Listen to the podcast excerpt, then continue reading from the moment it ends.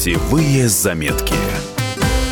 Здравствуйте, в студии Валерия Лысенко. Сегодня поговорим о том, где отдохнуть в бархатный сезон в нашей стране. Бархатным сезоном называют период с начала сентября до середины октября. Отдых в это время считается наиболее комфортным. Жара спадает, море по-прежнему теплое, туристы разъезжаются на учебу и работу, а цены значительно снижаются. К тому же путешествие в сентябре – отличный способ продлить лето. Решим простую математическую задачку. Дано двое взрослых, отпуск на неделю и вылет из Москвы 1 сентября. Вопрос, сколько нужно денег туристам?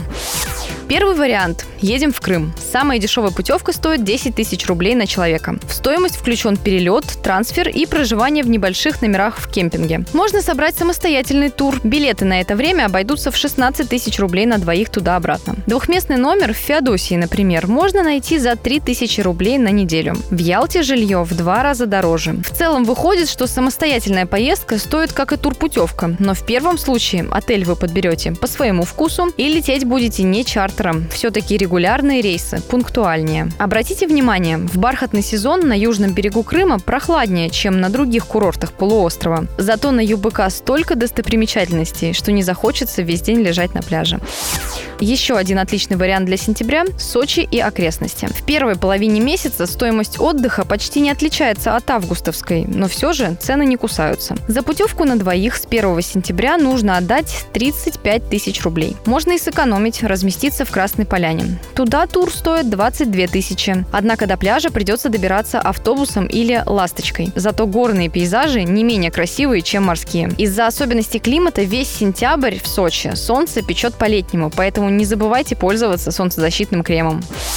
В бархатный сезон комфортно и недорого можно отдохнуть в Анапе. Сюда любят приезжать семьи с детьми, потому что пляжи в основном песчаные и вход в море пологий. Авиабилеты на двоих обойдутся в 20 тысяч, жилье от 3 тысяч рублей за неделю. Из Анапы можно добраться и в Геленджик. Туристы здесь любят гулять по длинной красивой набережной или забираться на гору по канатной дороге. Также в Геленджике находится один из самых крупных аквапарков России.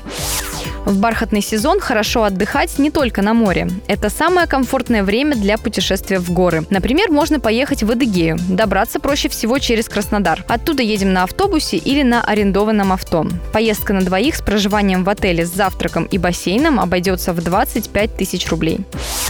О других вариантах для отпуска читайте в проекте «Отдых в России» на сайте kp.ru.